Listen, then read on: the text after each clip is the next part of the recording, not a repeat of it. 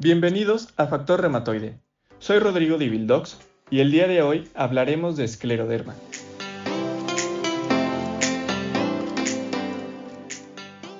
Escleroderma es una enfermedad que se caracteriza por disfunción inmune y endotelial, con producción del factor de crecimiento y transformante, entre otras citocinas y fibrosis.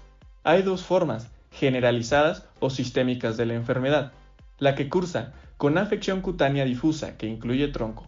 Esta, con mayor frecuencia, se asocia a fibrosis pulmonar, crisis renal y a anticuerpos SCL70. Y la variedad cutánea limitada con afección distal o acral de la piel, y que frecuentemente se define por el acrónimo CREST. Calcinosis, Raynaud, alteración esofágica, alteración cutánea y telangiectasias.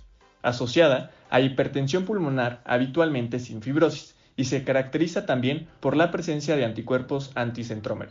La afección pulmonar suele representar un reto diagnóstico y terapéutico. Con el advenimiento de los medicamentos que inhiben la enzima convertidora de angiotensina y los que bloquean el receptor de angiotensina, el manejo de la hipertensión arterial sistémica asociada a crisis renal ha sido menos difícil, aunque la progresión a insuficiencia renal puede ser independiente de la hipertensión arterial.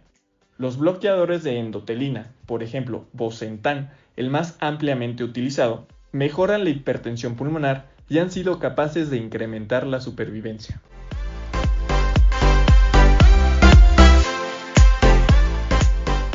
Muchas gracias, los esperamos en el siguiente tema de factor reumatoide.